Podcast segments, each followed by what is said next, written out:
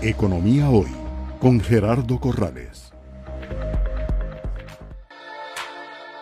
Es presentado por...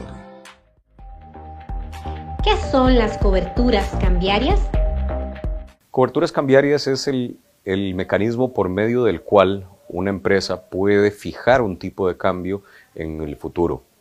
Básicamente nos, nos llaman y nos dicen, mira, necesito comprar X cantidad de dólares o cualquier moneda a un plazo definido.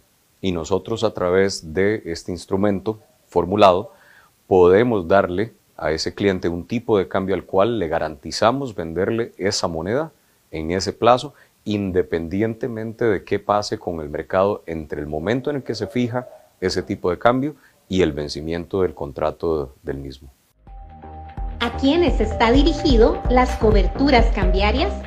Esto está diseñado para empresas. Vamos a ver, desde empresas pequeñas, pymes, hasta lo que son corporaciones transnacionales.